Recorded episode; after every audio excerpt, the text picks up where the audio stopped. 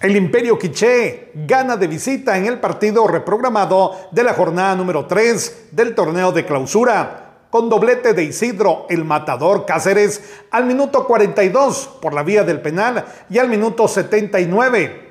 El descuento vino para Matitlán al minuto 83 para poner el marcador final 2 a 1 a favor del Imperio Quiché y con esto asciende al puesto número 1 de su grupo, Grupo A donde hoy aparece en el primer lugar con 16 puntos. Desde Emisoras Unidas Quiché, reportó Carlos Recinos, Primera Noticias, Primera en Deportes.